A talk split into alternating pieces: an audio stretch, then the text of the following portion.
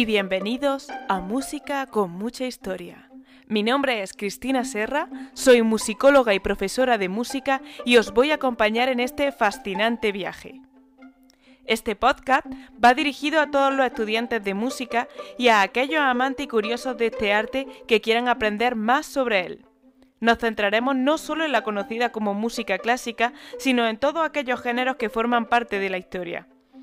Hablaremos de autores, intérpretes y personajes reconocidos, analizaremos obras, nos adentraremos en los periodos más interesantes y nos divertiremos hablando de mi tema favorito. Gracias por acompañarme en esta aventura y adelante. El 16 de noviembre de 2010, en Nairobi, Kenia, el flamenco fue declarado Patrimonio Inmaterial de la Humanidad por la UNESCO. Con ello, esta manifestación cultural única y múltiple, símbolo de identidad de Andalucía y representada en todo el mundo, contó con el respaldo de la mayor institución cultural mundial que, vela por el mantenimiento de la cultura y de los valores tradicionales. Queridos amigos y amigas, en el episodio de hoy vamos a rendir nuestro pequeño homenaje a este arte. Vamos a hablar sobre el flamenco. Bien, el flamenco como mundo artístico empezó su andadura a principios del siglo XIX, ¿vale? Pero lo hizo ¿cómo? Pues retomando y reinventando por las músicas populares y los bailes tradicionales de, de Andalucía. Por ello, si nosotros entendemos y conocemos la música tradicional andaluza, nos ayudará a entender un poco de dónde viene el flamenco y por qué se ha ido extendiendo por todo el mundo. Desde entonces ha mostrado una notable capacidad de expansión. A mediados de siglo ya estaba sentándose en Madrid. Unas décadas después era popular en buena parte de España. A principios del siglo XX ya comenzaba a ser valorado en muchos lugares de Europa.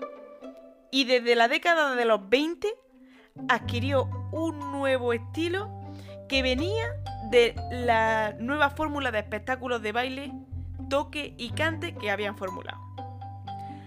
A finales del siglo XX se contaba entre los lenguajes musicales y de danza más aceptados a nivel mundial y su popularidad sigue creciendo de manera significativa.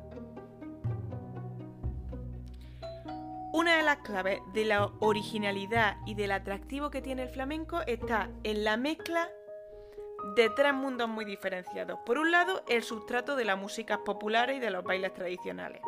Por otro lado, su fundamental componente gitana. Y por otro, las aportaciones del mundo clásico o académico, sobre todo en lo referente a la técnica de la guitarra y a la técnica del baile.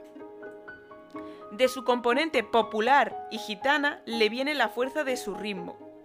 Y de su componente artística una riqueza y complejidad que hacen que no sea fácil comprenderlo en toda su profundidad a simple vista. La música flamenca no te va a dejar indiferente. O te gusta o no te gusta. La influencia y originalidad del flamenco se pueden encontrar en unos códigos expresivos específicos que lo hacen muy identificable. Entre estos códigos podemos hablar del canto, del toque, del baile, del ritmo y de las coplas. En el canto, ¿qué vamos a encontrar?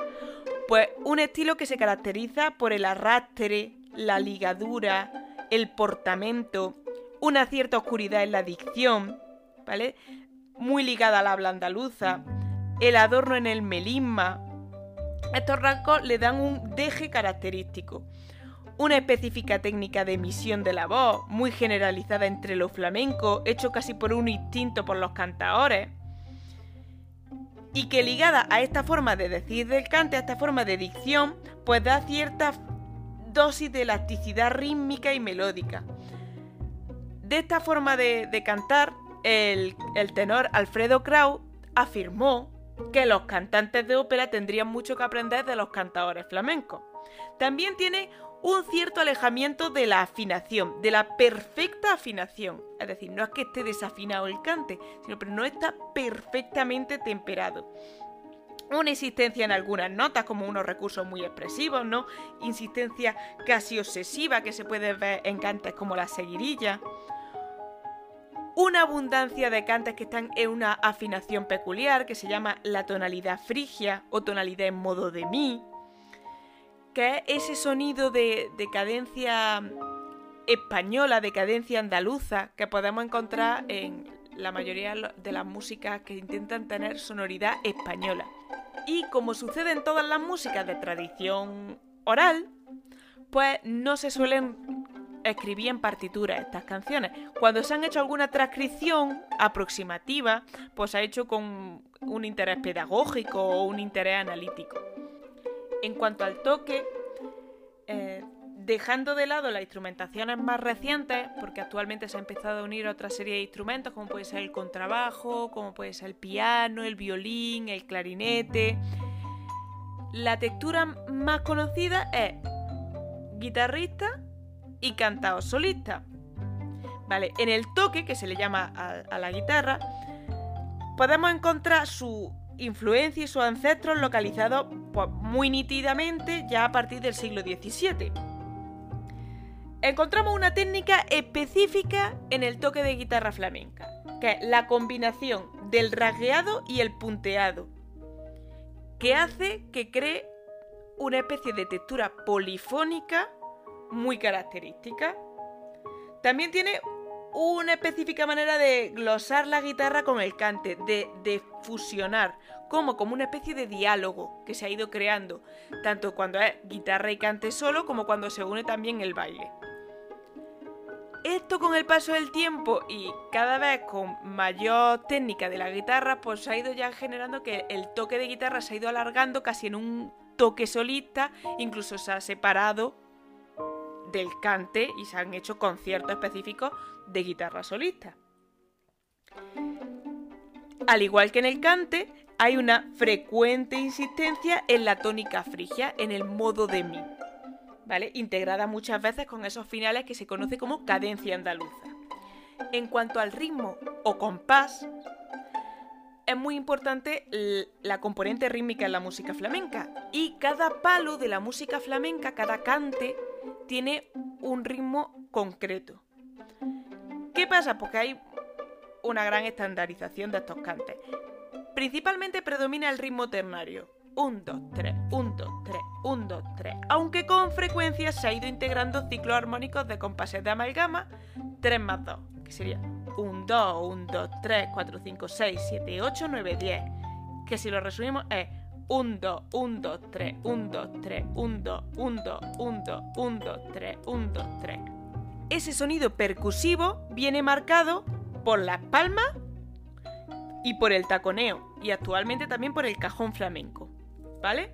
En la copla, o sea, en la letra, la estructura literaria de, la copla flamenca, pues hay un predominio de las formas fijas, sin estribillos que vienen heredadas de la lírica tradicional española, ¿vale? Entonces encontramos versos octosilábicos integrados principalmente en terceto, cuarteto y quintilla. Tienen un estilo muy sentencioso, que viene heredado también de lo mismo, de la lírica tradicional española. Y entre los temas, pues, que vamos a encontrar, pues habla del mundo gitano, del sufrimiento, de la soledad, del sentido trágico de la vida, de la muerte, del desamor. Y a esto se le unen temas jocosos, ligados pues, a la vertiente más, más lúdica de la vida, la boda, el amor, correspondido en este caso, la fiesta, el jaleo. Bien, en cuanto al baile, pues encontramos un conjunto de modos expresivos que se ven siempre pues, en la afirmación del escenario y de la personalidad e individualidad del bailao. El baile normalmente es a solo o a pareja. Y aunque se haga en pareja, cada bailao tiene sus características y sus pasos propios y su estilo propio que se va a individualizar en el escenario. ¿Vale? Esto se le une una especialidad en la vestimenta. Entonces encontramos pues el traje volante, la bata de cola, el mantón, el abanico, el bastón, el traje de corto, el sombrero cordobés, el pañuelo, los tacones, el capote, que todo esto se va uniendo pues eh, dependiendo del palo y del tipo de baile que se va a hacer. Todo esto es un elenco que se puede ampliar, que se puede ver mucho más allá, se puede hacer una descripción mucho más específica, pero creo que esto se podría hablar más en otro podcast donde nos centremos en alguna parte, en alguna característica concreta del flamenco o en algún artista o en algún tipo de palo. Y hasta aquí nuestro capítulo de hoy. Si os ha gustado, compartidlo en las redes, seguidme en Spotify, si me escucháis desde iTunes, dadme las 5 estrellas y si lo hacéis desde iVoox, dejadme un comentario. Y si queréis saber más sobre mí, podéis seguirme en Instagram y Facebook, que soy arroba profemusicacris. Hasta el próximo episodio.